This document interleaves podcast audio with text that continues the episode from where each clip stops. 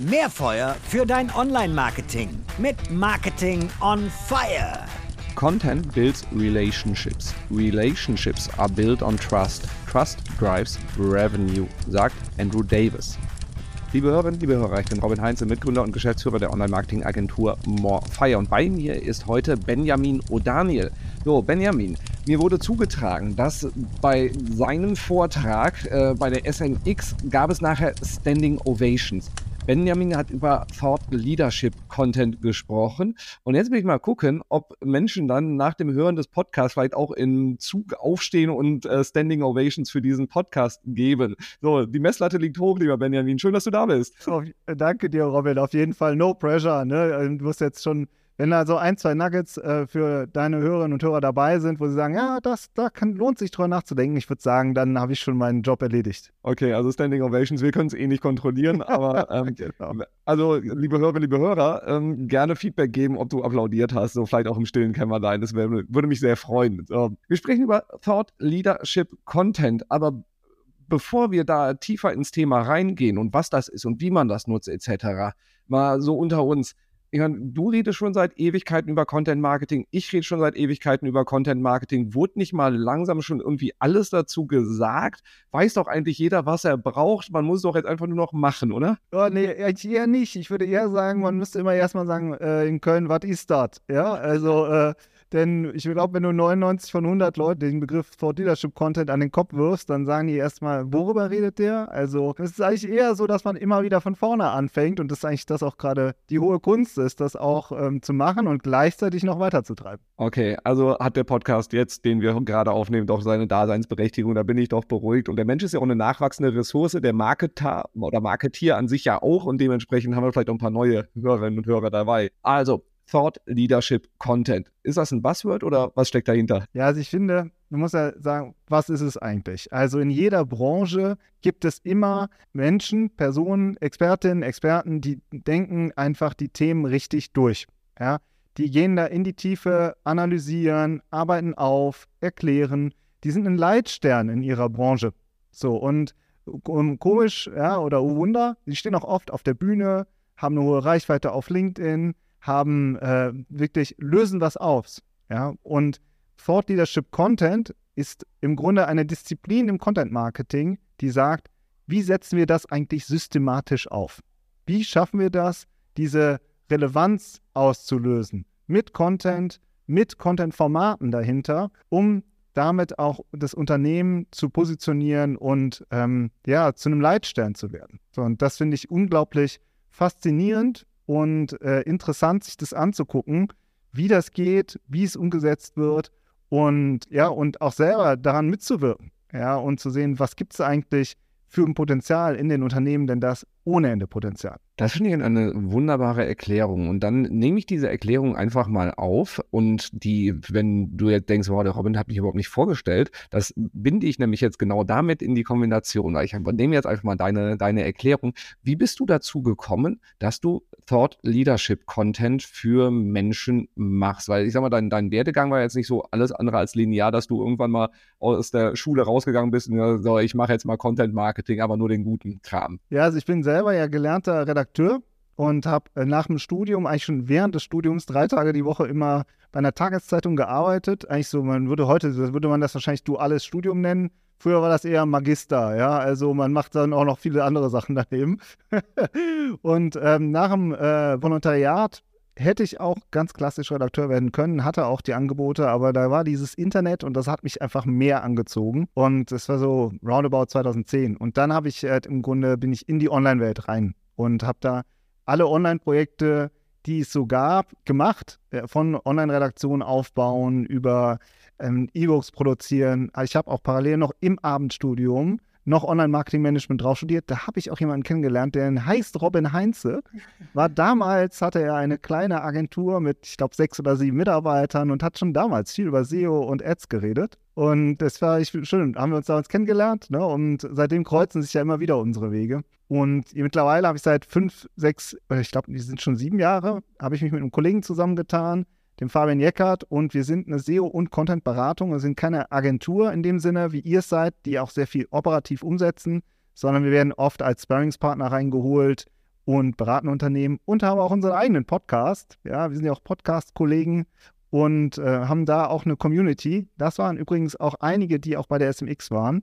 Das hat mich sehr beruhigt. Da hat nämlich am Anfang eben der Moderator hat gefragt, ja, wer kennt denn den Content Performance Podcast?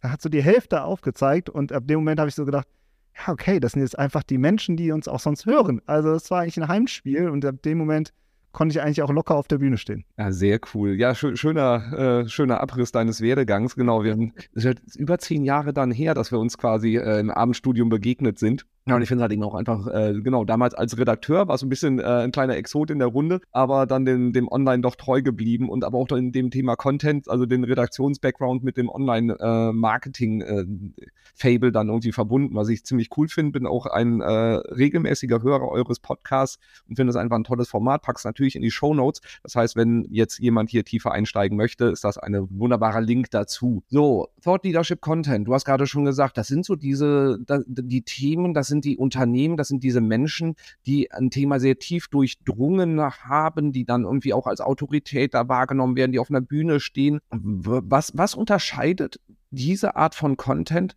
von dem normalen Content, den es da draußen ich habe jetzt irgendwann mal die Tage gesagt, im Netz gibt es schon genug äh, Content. Äh, wir brauchen jetzt mal mehr guten, äh, so in der ganzen KI-Diskussion. Was ist der, der, Unterschied zwischen diesem Thought-Leadership-Content und dem Rest, den es da äh, draußen gibt? Also ich habe, ich spreche relativ viel auch mit äh, Digital Marketing Managern, aber auch gerne mit Content Marketing Managern. Bin auch zum Beispiel in so einem US-Netzwerk, wo ich mich gerne auch so mit US-Kollegen auch mal austausche. Und du hast einfach ein Content-Portfolio, das du betreust. Es geht los mit Product Content. Ja, ganz klassisch im Shops Kategorieseiten bestücken, besorgen, beauftragen. Du hast aber auch Landingpages im B2B-Bereich. Ja, also das ist sozusagen die Basis, die muss einfach da sein.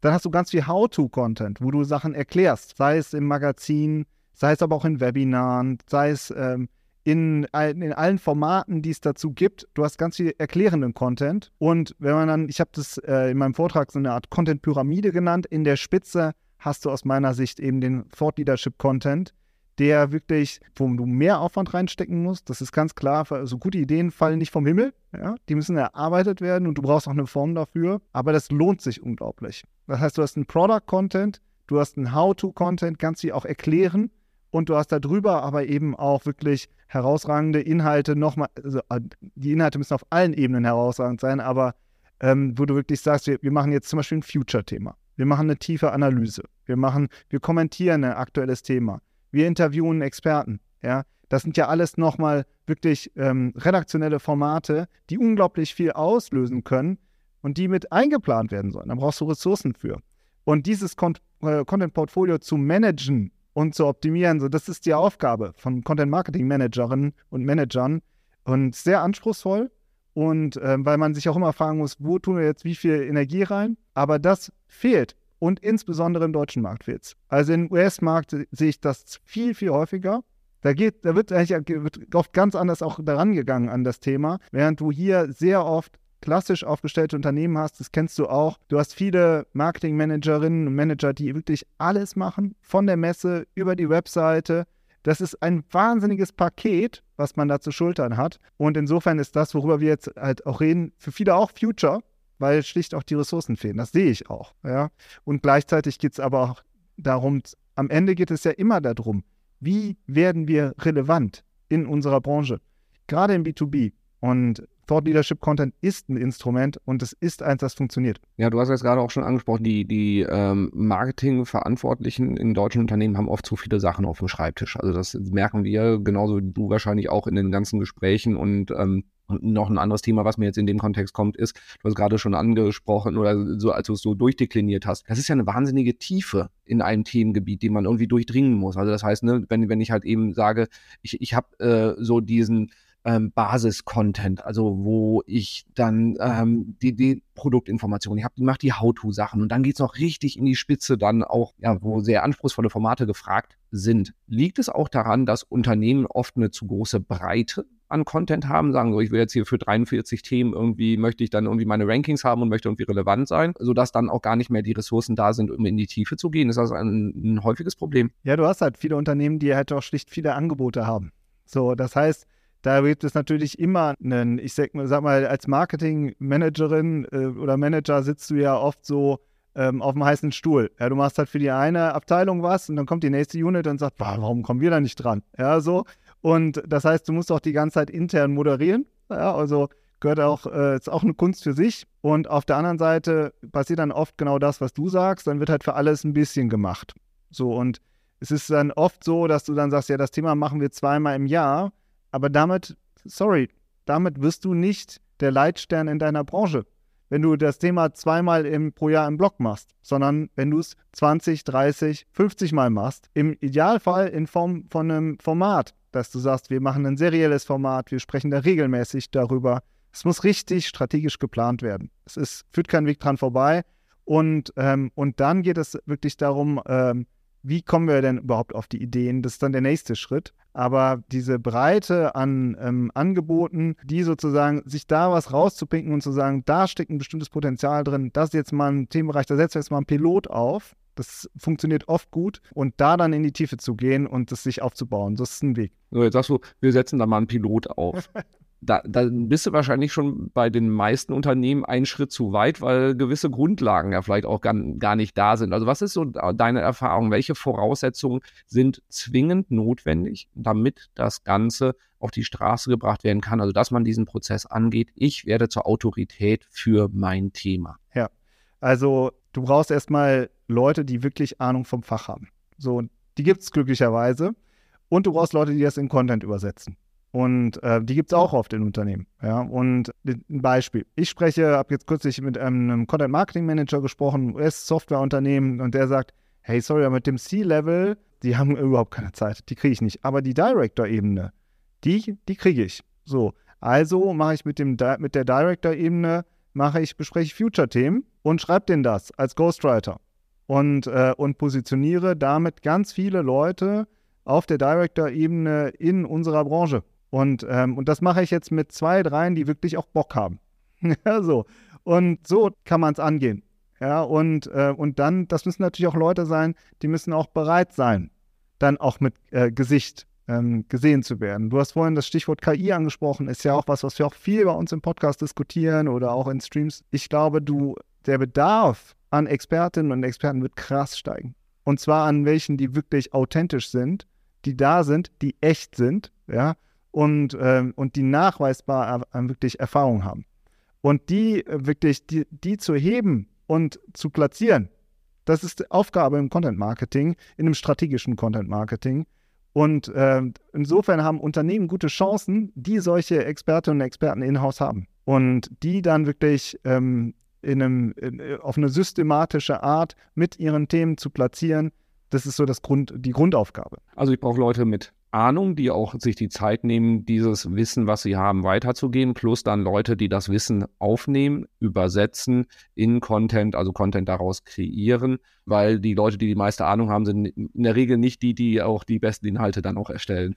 Ja, es ist gar nicht so einfach zu sagen, ja, also ähm, du kennst es ja auch, wie schaffe ich zum Beispiel auf einer fachlichen Ebene auf LinkedIn erfolgreich zu sein. Ja, jetzt nicht mit, ähm, dass man irgendwelche privaten Stories ähm, veröffentlicht. Ja, das ist halt, damit kriegst du natürlich Reichweite, aber wirst du damit auch relevant? Also ich habe noch nie jemanden gesehen, der gesagt hat, weiß ich nicht, in der Schule habe ich nur fünf, habe ich immer Fünfen geschrieben. Ja, aber damit, sorry, das ist ja, wen interessiert's? Ja, also natürlich, natürlich gibt es da viel Reichweite, weil das halt eine Personal Story ist. So, und ähm, aber darauf kannst du ja keine systematische Content-Strategie aufbauen aber auf fachlichen Inhalten sehr wohl, auf aktuellen Themen, auf aktuellen Problemen, die deine Kunden haben. Darauf kannst du sehr wohl eine fundierte Content-Strategie aufbauen und das dann wieder runterzubrechen und zu sagen, und das ist ein Thema, und das ist ein Thema, und das ist ein Thema.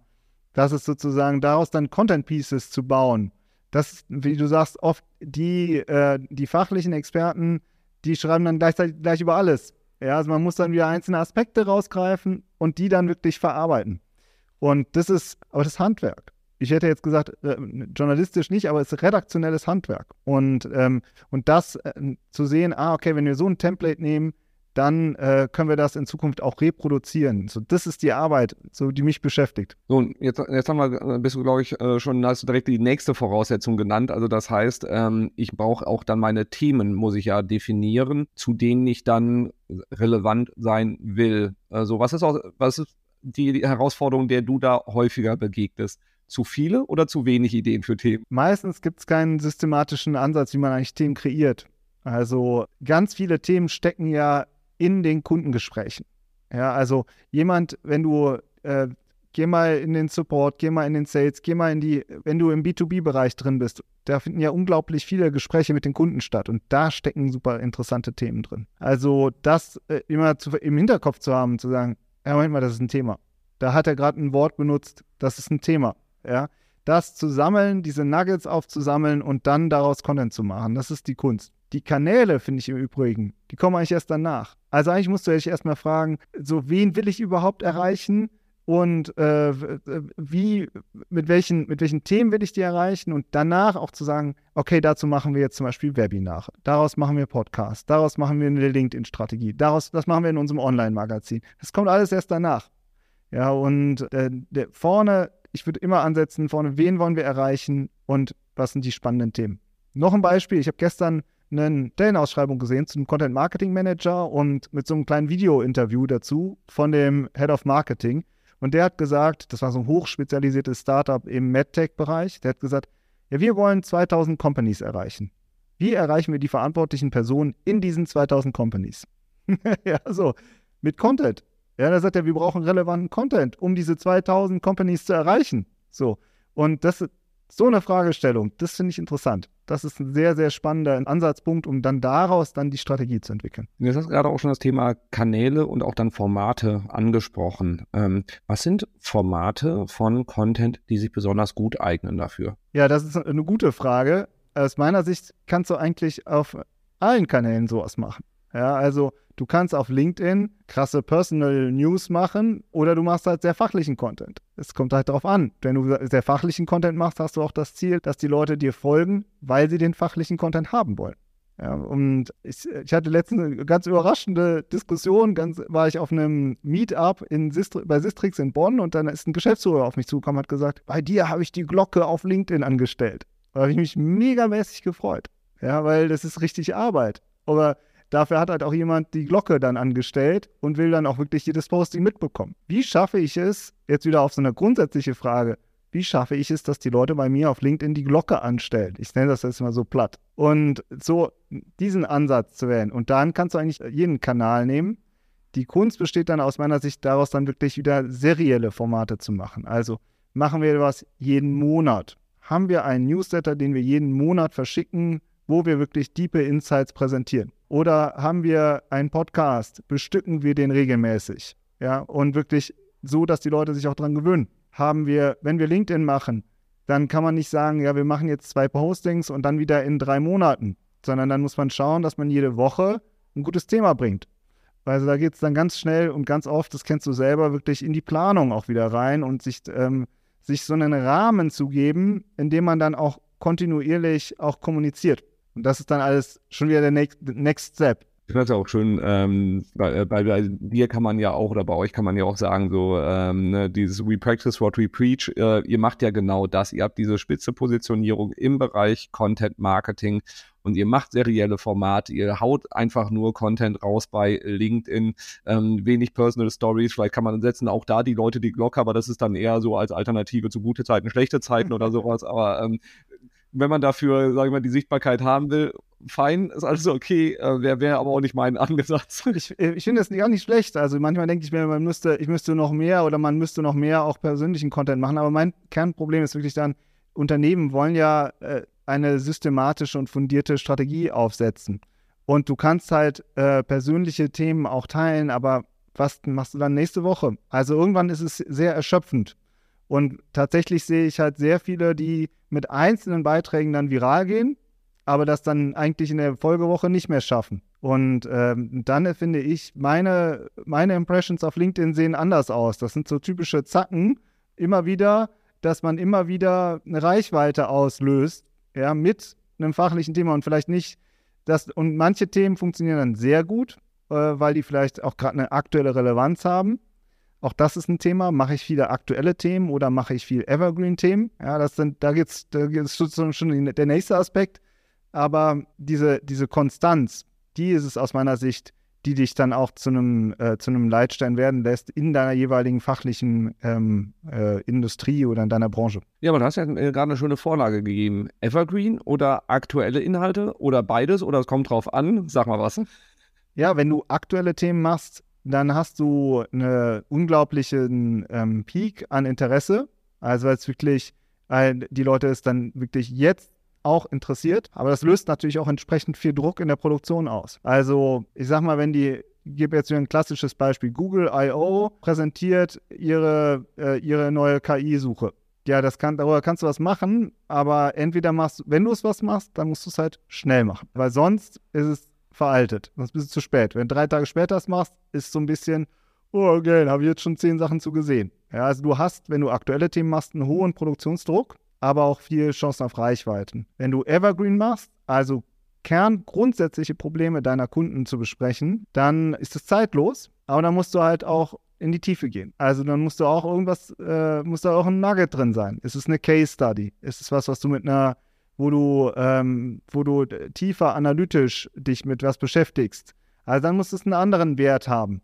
Ja, News sind oft kurz, ähm, Analysen sind oft tief und lang und sich da auch ähm, eine Mischung aufzubauen, finde ich ähm, super wichtig. Also ich nenne mal ein Beispiel, der ähm, habe ich auch auf der SMX gesagt, der CEO von Stepstone, Sebastian Detmers, heißt der, ähm, äh, kenne ich jetzt nicht persönlich, ich sehe nur, was er macht, ja, hat ein eigenes Buch über ähm, Arbeiterlosigkeit veröffentlicht, über einen Fachkräftemangel und sehr deep, mit vielen Studien bestückt, viele Studien auch ausgewertet hat aber auch richtig konträre Meinungen. Also er traut sich auch, auch Meinungen zu vertreten, die aber fachlich fundiert sind. Nicht einfach nur irgendwelche Polemiken, ja, sondern fachlich fundierte Positionen zu vertreten in der Öffentlichkeit. Und damit löst er unglaublich viel aus. Wird auf ganz vielen, ähm, in großen Medien eingeladen und wird zum Thema Arbeiterlosigkeit, so heißt sein Buch, ja, ähm, eingeladen. Die Medien übernehmen sogar seine Begrifflichkeiten ja? Und äh, so schafft man es, sich zu positionieren in, in einem wirklich, in einem größeren Bereich auch, in dem man ganz fachlich fundiert arbeitet. Und ich muss mich immer zurückhalten. Du merkst, ich gehe sonst immer, ich äh, gehe so steil, dann rede ich immer weiter. Stell mal besser noch mal eine Frage, sonst äh, springe ich schon direkt zum nächsten Thema. Ich, ich, ich greife einfach mal was auf, was du gerade gesagt hast. Äh, und zwar das Thema, du hast ein Buch erwähnt. Hatten wir jetzt bei den ganzen Formaten noch nicht drin, weil wir ja irgendwie über Digitalthemen sprechen. Inwieweit ist das Buch noch relevant, um äh, Thought Leader zu werden? Ja, unglaublich relevant, aber auch unglaublich anspruchsvoll.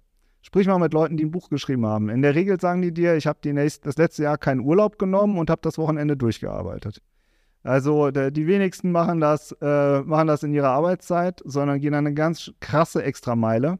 Ist ein unglaublich spannender Ansatz, aber mh, hm, ich finde, bekömmlicher sind kleinere serielle Formate. Du kannst auch sagen, wie machen wir jetzt 20 spannende LinkedIn-Postings? Ja, oder wie machen wir ähm, 20 interessante Magazinbeiträge ähm, zu einem speziellen Thema auf unserer Webseite?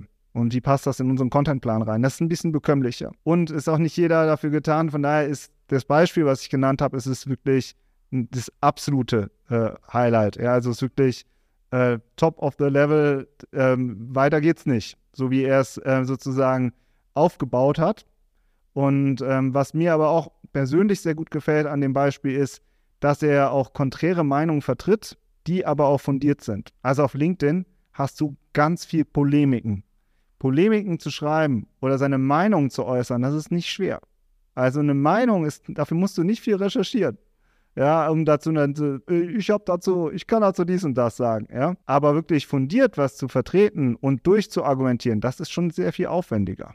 Ein Beispiel, er sagt, ja, alle sagen, ähm, so, ich fasse das jetzt mal so platt zusammen, äh, alle sagen, ja, wir, wir, lösen unseren Fachkräftemangel durch äh, Einwanderungspolitik. Sagt er, ja, aber von 200 Ländern auf der Welt äh, schrumpft bei 100 Ländern die, Einw die äh, schrumpfen die Einwohner. Das ist ja nicht nur in Deutschland so. Auch in allen anderen europäischen Ländern schrumpfen die Einwohner. Also welche Fachkräfte kommen denn da von wo? Ja, es werden ja in allen Ländern weniger. So, ja, sowas finde ich halt interessant. Oder er sagt, Kündigungsschutz.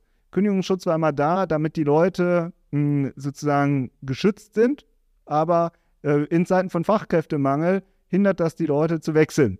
Ja, also es geht jetzt gar nicht darum, was ich zum Kündigungsschutz persönlich denke. Mir geht es nur darum, dass jemand dann ein Thema nimmt und dazu einfach eine andere Perspektive auch mal einnimmt. So, und das ist, das ist aus meiner Sicht äh, Thought Leadership Content. Sich auch zu trauen, ganz gezielt auch Positionen zu vertreten und die durchzuargumentieren. Und wie du hast auch gerade gesagt, auf, auf LinkedIn ist ganz viel Polemik da oder so, sagen wir, ganz, ganz, ganz viel Meinung mit relativ wenig Wissen fundiert. Ähm, jetzt war jetzt vor kurzem die, die Apple Keynote war äh, vor, vor äh, wenigen Tagen, beziehungsweise 14 Tagen, wo, wo es dann darum ging, dass die UTM-Parameter beim Tracking abgeschaltet werden oder nicht mehr mitgetrackt werden in ganz speziellen Fällen. Und das Ende von Performance Marketing etc. wurde dann schon wieder heraufbeschworen. Und es war ganz, ganz viel Meinung und äh, sehr, sehr wenig fundiertes Wissen dann irgendwie unterwegs. So, Problem dabei ist, wenn ich mich dann zu meinem Thema natürlich auch nach außen stelle, insbesondere auch auf Social Media, wir sind jetzt im B2B-Bereich, hattest du jetzt gerade ein Thema, dann werde ich auch mit dieser Polemik konfrontiert. Das heißt, ich muss ja vielleicht auch, wenn ich eine kontroverse Meinung vertrete, auch ein bisschen was aushalten. Also, was ist so dein Ratschlag dazu? Wie mutig sollte man da sein oder unter welchen Voraussetzungen sollte man mutig sein, was, was die eigene Meinung angeht? Ja, also du hast halt das typische Phänomen, also only bad news are good news, ne? gibt es ja so diesen Spruch. Und ähm, weil natürlich ähm, solche Untergangsszenarien sehr gut ziehen und äh, weil das natürlich äh, eine bestimmte Emotion triggert. Ich glaube, du musst dich dann auch, wenn du ähm, dort Leadership-Content machst, dir auch darüber bewusst sein, will ich diesen Weg gehen? Muss ich diesen Weg gehen? Vielleicht wäre es ja auch eine konträre Meinung zu sagen, nein, das ist nicht der Untergang. ja? Oder schauen wir mal, wie es heute ist. Ja, und ähm, dass man sozusagen auch da wieder sich eigentlich absetzt von Untergangsszenarien und Lösungen aufzeigt. Also, die, weil das ist wieder anspruchsvoll. Das ist wieder richtig, das ist richtig Denkarbeit auf solchen Themen Lösungen zu entwickeln. Aber das ist letzten Endes ja auch das, was in einem, in einem Business-Kontext ja auch gefragt ist. Also ähm, jeder Entscheider, jede Entscheiderin da draußen, die, die wollen Lösungen. Ja, und kann ich Lösungen präsentieren, ja oder nein? Das ist das, worüber du relevante Reichweite bekommst. Über das, über die, äh, die, die Horror-Story, ja, oder die, ähm, die Polemik, die bekommt sehr viel Reichweite, aber auch sehr viel irrelevante Reichweite. Also es ist wirklich, und es ist auch, wie du in den Wald hineinrufst, so schaltet es auch zurück. Ja, also, oder so schaltet es auch heraus. Also, das heißt, wenn du extrem polemisch bist, dann sind, ist deine Kommentar, deine Audience, deine Kommentare, deine Audience ist natürlich auch polemisch. Das heißt, da musst du sehr viel Community Management betreiben. Das solltest du einplanen. Ja? Wenn du aber sehr konstruktiv bist und sehr fachlich und sehr fundiert, dann ist mein Eindruck, dann ist es oft so, dass dann auch die Audience konstruktiver ist und fachlicher und sich vielleicht gegenseitig auch einnordet. Ja?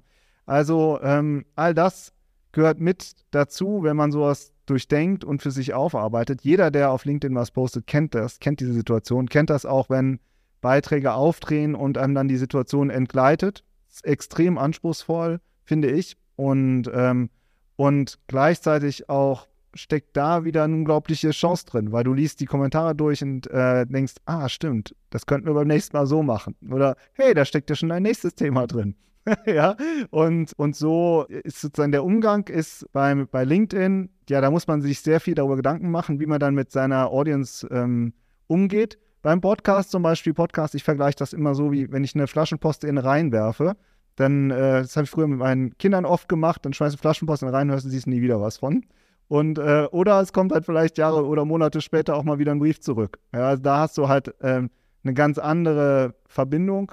Aber umgekehrt, beim Podcast, ich weiß nicht, ob es dir auch so geht, dann spricht man mit Leuten, wir haben zum Beispiel gerade einen Kunden, der sagt, ähm, ich höre euch, da wart ihr von den Folgen noch einstellig. So, und wir haben jetzt über 300 Folgen. Ja, und ähm, du baust halt auch eine unglaubliche Verbindung auf und eine Tiefe auf. So hat auch jeder eigene Channel auch wieder seine eigenen Werte und seine eigenen Vor- und Nachteile. Also je ähm, klarer du Kante auch zeigst in deiner Positionierung für dein Thema, umso mehr sage ich mal, kritisches Feedback oder vielleicht sogar unsachliches Feedback musst du ähm, ja in, in Kauf nehmen. Das heißt, das sollte bei der Positionierung dann auch definitiv berücksichtigt werden. Wenn du sagst, ah, ich will eigentlich gar nicht so eine scharfe Kante haben, also klare Kante haben, sondern eigentlich auch so ein bisschen ähm, gefälliger sein. Ich möchte eigentlich gar nicht, äh, sage ich mal, so in, in, in eine sehr hitzige Diskussion gehen. Könnte es ja auch ein sehr schöner Herangehensweise sein, dass du kontroverse Themen aufnimmst und sie sehr sachlich kommentierst. Das heißt, wenn andere polemisch vorgehen und da, sage ich mal, auch polarisieren, kannst du ja auch die ordnende Stimme sein, die einfach das Ganze so auf eine operative Ebene runterzieht und sagt, ja, was bedeutet das denn für uns? Hier Thema Tracking bei Apple. Ja, äh, das Ende von Performance Marketing? Nein, weil du hast folgende Lösung. Das bedeutet das eigentlich und ich würde dit, dit, dit machen und so vorgehen. Also das solltest du dir dann halt überlegen, in welcher Art und Weise du als Thought Leader wahrgenommen werden willst. Absolut Absolut. Und dir, natürlich bekommt die Polemik 10x Reichweite, aber du bist 10x relevanter. Und das ist sehr anspruchsvoll, das auch durchzuhalten. Du brauchst auch die richtigen Metriken dafür. Das ist auch ganz schwierig, finde ich. Also, das ist ganz schwierig, aber kann, nicht einfach. Ja, nicht so einfach wie Impressions also, oder Traffic. Ja, du brauchst schon andere Metriken dafür. Sehr viel Qualitätsmetriken, ähm, aber nach hinten raus lohnt es sich halt unglaublich. Und das ist, äh, darauf kommt es am Ende an. Ja, plus im, im Corporate-Umfeld, wenn wir da, äh, sagen wir, ein Thought Leader wie ein, ein CEO von einem Unternehmen oder ein CTO oder wer auch immer dann aufgebaut werden soll, sollte dann vielleicht auch ähm, kurz mal eben mit dem, äh, mit dem Management absprechen, wie polemisch man auch sein darf oder wie, äh, wie viel Kante man zeigen kann. Und du hast jetzt gerade auch das Thema ähm, Kennzahlen angesprochen. Jetzt mal unabhängig von Social Media Reichweite, weil Social Media habe ich jetzt so mitgenommen, ist definitiv ein sehr relevantes, äh, relevanter Kanal, um diese Reichweite aufzubauen. Darüber hinaus, an welchen Kennzahlen messt ihr den Erfolg von den Projekten, die ihr begleitet? Was sind so KPIs, wo ihr sagt, genau da schauen wir jedes Mal drauf. Das ist eigentlich entscheidend. Ja, also es sind äh, qualitative Metriken so zu erkennen und zu, zu ermitteln sind, ist sehr anspruchsvoll, finde ich. Also äh, ein Punkt ist zum Beispiel die Qualität der Erstgespräche und die Qualität der Leads. Worauf beziehen sich Leads? Beziehen sich Leads darauf, dass du ähm, auf deine letzten fünf Podcast-Folgen oder ist das jetzt eine kalte Anfrage? Das sind, das sind Qualitätsunterschiede. Und wie, wie hoch ist das Vertrauen generell? Schreiben die Leute dich mit Vornamen an oder mit Nachnamen? Schreiben die Leute sehr geehrter Herr äh, Heinze oder schreiben die Leute lieber Robin? Ja, das ist ein Unterschied. Das ist ein qualitativer Unterschied. Und meistens ist es so, dass beide Gespräche zum, können zum Erfolg führen, aber die, der Vertrauensaufbau ist halt ein ganz anderer, der hat schon stattgefunden. Und, ähm, und manchmal oder oft ist es auch so, dass die Leute sagen, wir wollen mit euch zusammenarbeiten, weil ihr versteht es besser. Wir haben den Eindruck, dass, es, äh, dass ihr versteht, worum es geht. Es wird ja oft so in B2B immer so getan, als wenn es nur ganz technisch um Unternehmen geht, aber es sind ja am Ende auch Leute dahinter mit einer Budgetverantwortung, die auch ihren Kopf dafür hinhalten wollen und müssen, ja. Und die brauchen, brauchen auch Personen auf der anderen Seite, denen sie vertrauen. Und all das darauf zahlt Thought Leadership Content ein. Das ist ja auch nicht nur im B2B-Bereich so, da ist es ähm, manchmal etwas einfacher, plakativer darzustellen. Aber wenn ich auch überlege, im B2C-Bereich bei komplexeren Kaufentscheidungen, so ich bin jetzt gerade dabei, mir ein neues Mountainbike zu kaufen und das Unternehmen, was halt dann immer bei den Tests irgendwo mit dabei ist, wo ich Content dazu kriege, wie, äh, worauf muss ich achten, welche Art von Mountainbike etc. ist das Richtige, die sind bei mir direkt auf der Shortlist. Dazu haben sie noch ein gutes Preis-Leistungs-Verhältnis. Das kommt natürlich genauso wie im B2B auch mit da rein. Aber wenn du in diesem Kaufentscheidungsprozess, der bei mir sich jetzt auch schon über einen längeren Zeitraum zieht, auch in meinem Freundeskreis irgendwie fünf Leute gesagt haben, ey, die Marke kannst du nehmen, dann haben die so viel richtig gemacht, die sind schon mal in den Top 3 bei mir. So, und dann gibt es natürlich auch noch andere Sachen wie Lieferfähigkeit etc. Und das gleiche ist ja im B2B-Bereich. Also so ein, eine wichtige Kennzahl ist, wie viele direkte Anfragen bekommst du, die du vorher vielleicht nicht hattest. Also Attribution im B2B ist äh, Pain in the Ass. So. Ne, wie, wie, du sagst, die, die, äh, da hörte jemand seit 200 Podcast-Folgen. Ja, wie bauen wir ein Attributionsmodell drauf. Und, und das halt eben auch einfach zu berücksichtigen. Du kannst nicht unbedingt die eine Kennzahl dranhängen. Aber du hast gerade schon sowas gesagt, wie die Qualität der Erstgespräche finde ich super. Auch die Geschwindigkeit, oder dass die Leute sagen, ich will eigentlich mit euch arbeiten. Legt mir bitte nicht zu große Hürden in den Weg. Ja. Ähm, hast, hast, du auch noch konkretere Zahlen oder das ist ja ein bisschen, bisschen wischiwaschi jetzt hier? Ja, also es, wie gesagt, es ist, finde ich, anspruchsvoll, sehr individuell aufzusetzen. Du sagst selber, es ist anspruchsvoll, so eine Attribution aufzusetzen. Deswegen ist es auch ein Stück weit so, dass man auch selber dran glauben muss. Also hast du diese Bereitschaft, das, dein Fachwissen zu teilen? Hast du da die Bereitschaft, das systematisch in Formate zu gießen?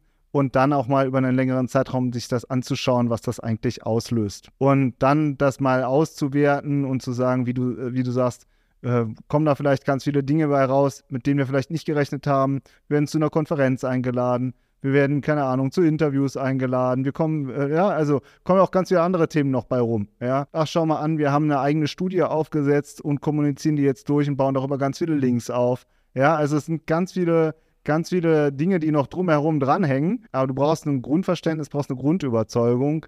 Ja, ich hoffe, ich konnte jetzt mal, ich weiß nicht, ob es Applaus gibt, glaube ich jetzt eher beim Podcast ja nicht, ja, aber dass man so äh, das Grundverständnis, das äh, sozusagen das, das Interesse dazu weckt, das, darum ging es mir jetzt eigentlich in erster Linie. Das, das ist vollkommen erreicht. ähm, und äh, falls du, liebe Hörerinnen, liebe Hörer, den Podcast noch nicht abonniert hast, wir machen demnächst etwas dazu zum Thema Messbarkeit und Content. Ähm, da kommt was richtig Spannendes. Ich verrate noch nicht mehr. Es lohnt sich, die Glocke dazu äh, an, anzuschalten quasi, weil wir da gerade was ähm, sehr Spannendes im Hintergrund basteln. Nur du hast vorhin schon mit dem äh, CEO von Stepstone und dem Buch Arbeiterlosigkeit ein sehr schönes Praxisbeispiel genannt. Was sind sonst noch ähm, so, äh, sag ich mal, Unternehmen oder Personen, egal ob B2B oder B2C, wo du sagst, schaut euch das mal an, wie die das machen. Die sind aus meiner Sicht hervorragende Beispiele für Thought Leadership Content. Ja, also die meisten arbeiten, also du siehst halt sehr viele Thought Leader, die eher, die als Buchautoren zum Beispiel sehr erfolgreich sind, jetzt im Marketingbereich bei uns. Die Kerstin Hoffmann, kennst du wahrscheinlich auch mit dem äh, Prinzip kostenlos, hat die mal vor Jahren veröffentlicht, das Buch. Ja, so im Markt einfach mal anschauen, wie bauen äh, solche einzelnen Personen es auf. Jetzt ähm, Stepstone finde ich sehr gelungen. Kürzlich äh, ein Startup aus den USA, was ich vorhin genannt habe, das war Workato. Die haben halt einen sehr guten äh, eigenen Blog, das ist jetzt mal so im B2B-Software-Bereich. Es gibt wirklich sehr viele Beispiele, die da gehen größer und kleiner. Ich tue mich gerade schwer, äh, so wirklich äh, die großen ähm, Beispiele aus Deutschland zu nennen, weil es das tatsächlich kaum gibt. Also es gibt immer so Bruchsteine, Bausteine, die Leute sagen, wir machen eine Corporate Influencer Strategie, wir bauen einen Fachblog auf, wir machen mal einen Podcast. Du hast oft so einzelne Bruchstücke, aber selten so mal durchdekliniert. Wir machen jetzt eine Thought Leadership Content Strategie mit dem Format, mit, der, mit dem Content-Stil, mit den Personen dahinter und das machen wir mal ein Jahr. Hast du sehr, sehr selten in Deutschland. Was sagst du zu Obi? Also, da so kann man auch, ich weiß nicht, ob wir jetzt auch noch den Obi-Case aufmachen, die sind auf vielen Ebenen sehr gut. Finde ich, äh, würde ich jetzt, kann ich jetzt nichts zu sagen, sorry. Sehr schön. Weil ich hatte den Benedikt Kircher auch schon im Podcast und da haben wir über deren Content-Strategie gesprochen. Also ich höre da raus, die machen schon viel gut, aber du hättest noch Ideen, wie sie besser machen können. Das, das ist naturgemäß immer so. Ich hab, äh, sperre mich mit irgendwem ein für ein Mittagessen oder so und komme durch 20 Ideen. Geht immer, kann, kann gar nicht anders. So, was sind die größten Fehler, die ich dabei machen kann? Ja, der größte Fehler ist vielleicht ähm, gar nichts zu machen. Also ähm, gar sozusagen sein nur auf der Produktebene zu kommunizieren und zu sagen, das reicht. Also ich finde, Produktebene muss sein. Du brauchst sehr gute Produkt, auf der Produktebene musst du gut kommunizieren, das ist hochrelevant, aber dann aufzuhören und gar nichts zu machen, das finde ich ist der größte Fehler. Während wenn man damit anfängt, ähm, zu sagen, wir machen branchenrelevante Informationen, wir bereiten die auf, dann kannst du eigentlich nichts falsch machen, kannst du nur viel richtig machen. Sehr schön. So, und Thema ähm, KI haben wir vorhin einmal angeschnitten. Ähm, du bist ja gelernter Redakteur, äh, also dein, dein Job fällt ja eh fast quasi weg. Ähm, Wie bei allen. Wir werden alle, alle, alle haben kein, nichts mehr zu tun. Ja, wunderbar. Also das Wetter ist gerade schön, also ich bin dabei. Ähm, Wie schon bei der Dampfmaschine, da, da wurde dann auch gesagt, da haben alle nichts mehr zu tun. Komischerweise arbeiten immer noch alle. Ja, mehr denn je gefühlt manchmal. ähm, inwieweit ist KI äh, Fluch und Segen für das ganze Thema Thought Leadership Content, also für, sagen wir mal, sehr, sehr hochwertigen Content, der auch äh, Wirkung erzielt. Fluch auf keinen Fall. Also die ganze KI-Tools zur Content Creation wird aus meiner Sicht sehr stark so als Cheaten ähm, diskutiert. Ah, super, ich kriege da einen Text raus und dann hat das mich keine Arbeit gemacht. Und wenn du dann den Text liest, dann merkst du es komplett allgemein und eigentlich äh, auch nichts, was, was die User hält. Also, denn wirklich guten KI-Content zu kreieren, dafür musst du schon ein bisschen mehr Skills haben, musst schon ein bisschen mehr Arbeit reinstecken. Und um das dann wirklich nochmal für deine Zielgruppe zu machen, so in dem Corporate Wording, in dem du auch sonst dafür bist, dazu gehört nochmal noch mehr Skills. Ja, also es ist, finde ich, ein Tool, mit dem man sehr gut arbeiten kann, bei dem man aber eben auch aufpassen muss, dass man ähm, ja dann nicht einfach nur sagt, ja, jetzt haben wir ja da den Text geschrieben, reicht. Ja, weil dann produzierst du Austauschware, dann produzierst du Copycat-Content und ich sag mal, ein Prompt eingeben und dann daran kommt ein Text dabei raus und den baust du auf deine Seite ein. Jo, aber wenn die KI, der drüber geschaltet ist und genau die gleiche Antwort ausspuckt, dann hast du einfach nichts, was dich unterscheidet. Und ähm, ich glaube, der langfristig viel wertvollere und ähm, auch erfolgreichere Weg ist, sich zu fragen, wie können wir uns unterscheiden wie können wir unsere eigene Expertise nach vorne bringen? Wie schaffen wir es, dass die Leute uns vertrauen? Und ähm, auch in Zeiten dann von KI. Und das aufzubauen, das, das, kostet, das kostet Denkarbeit, das kann man keinem abnehmen. Und, ähm, und dann kann, können solche Tools super hilfreich sein, nach hinten raus in der Content Creation. Aber dass, dass dann damit der ganze Content erstellt wird, glaube ich nicht dran. Um es mal ein bisschen konkreter zu machen, wenn wir eine Podcast-Folge produzieren bei uns, dann, das kennst du ja auch, das kostet viel Denkarbeit und am Ende sagt man irgendwie, äh, wie sollen wir den Titel jetzt machen? Und dann ChatGPT fünf Titelvorschläge zu geben und zu sagen, bitte auf dieser Basis generiere mir nochmal zehn neue Titel, um dann zu gucken, ob man nicht noch mehr aus seinem Titel rausholen kann. Das finde ich interessant. Da kommt was Besseres bei rum. Und wie kann ich was Besseres bauen mit KI-Tools auf der Content-Ebene? Das finde ich interessant. Wie kann ich das schneller, einfacher, kostengünstiger machen? Da geht man dann so einen Weg, ähm, den wahrscheinlich alle gehen werden und wo du am Ende nichts mehr hast, was dich unterscheidet. Das ist meine Haltung dazu. Gefällt mir sehr gut. Kann ich, äh, kann ich mich komplett hinter äh, versammeln und äh, das, das auch so unterstützen. Und ich glaube sogar, die Chance ist da, dass man sich leichter abheben kann vom Rest, weil die Bequemlichkeit an vielen Stellen siegen wird und die Leute, es wird mehr Content ins Netz gespült, der generisch ist, der austauschbar ist und sich die Leute weniger ihre Ressourcen darauf allokieren, bessere Inhalte zu machen. Und das ist eine wahnsinnige Chance für die, die das äh, dann intensiver nutzen. Benjamin O'Daniel zu Thought Leadership Content. Es war ein wahnsinnig spannendes Gespräch. Ich fasse mal die für mich wichtigsten Punkte zusammen. Thought Leadership Content hat das Ziel und hat die Funktion, dich zur Autorität zu machen für ein Thema, in einer Branche für das Unternehmen. Das kann auf eine Einzelperson gemünzt sein, das kann auf ein Unternehmen gemünzt sein. Die Idee dahinter ist, dass man ein Content-Portfolio aufbaut. Du hast es so schön als Pyramide dargestellt, wo unten so der Basis-Content ist der Produkt-Content. Auf der nächsten Ebene ein How-to-Content, wo man halt eben Leuten auch zeigt, dass man Ahnung hat von einem Thema und ähm, was aber auch relativ breit noch ist, um dann in die Spitze zu gehen. Und da ist der Thought Leadership Content, da ist dieser Spitzen-Content, der einzigartig ist, der so nicht austauschbar ist und mit dem du zeigst, dass du wirklich ganz an der Spitze bei diesem Thema bist. Das können Experteninterviews sein, das können Studien sein, das können ähm, Meinungen und ähm, Ausblicke zu, zu zukünftigen Themen sein, Einordnungen von, von bestimmten Sachen. Und die große Herausforderung dabei ist, die Breite unten kriegt jeder hin, die, in die Spitze zu gehen. Das kostet wahnsinnig viel Arbeit. Und ähm, das ist halt eben auch die große Herausforderung für Unternehmen. Denn das schaffst du nicht, wenn du einmal sowas raushaust, sondern wenn du Thought Leader werden willst, also halt eben auch durch Content diesen Status erarbeiten willst, ist Frequenz ein ganz wichtiges Thema. Das heißt, ähm, alle paar Monate mal ein Blogartikel dazu, wird nicht reichen. Einmal im Jahr eine Studie wird nicht reichen. Das heißt, du musst ähm, Mechaniken schaffen, dass du laufend in die Sichtbarkeit kommst. Kann monatlicher Newsletter sein, das können wöchentliche Postings auf LinkedIn sein, das kann ein Serienformat wie ein Podcast sein. Ähm, insofern, du hörst jetzt gerade ein, also kleinen kleinen Hinweis, wie das Ganze funktionieren kann, bekommst du dann hier ganz äh, unterschwellig auch noch mit. Und die Voraussetzung dafür ist, dass du Leute im Team hast, die wahnsinnig viel Ahnung haben, damit du halt eben auch in die Tiefe gehen kannst, was das Ganze angeht und sich noch die Zeit nehmen. Plus du brauchst Leute, die das Ganze dann in guten Content übersetzen. Ähm, das heißt, die daraus Formate kreieren und die, wenn du das hast, gehst du hin und definierst Themen, sprich am besten mit den Kunden. Was haben die für Probleme im Alltag? Was sind so die Probleme im Kaufentscheidungsprozess? Und liefer Antworten dann dafür. Und erst dann beschäftigst du dich damit, ob du einen Podcast machst, ob du auf Social Media rausgehst, ob du Videoformate machst, Newsletter, wie auch immer, weil die Kanäle sind nicht so wichtig wie die Themen und die Qualität des Contents.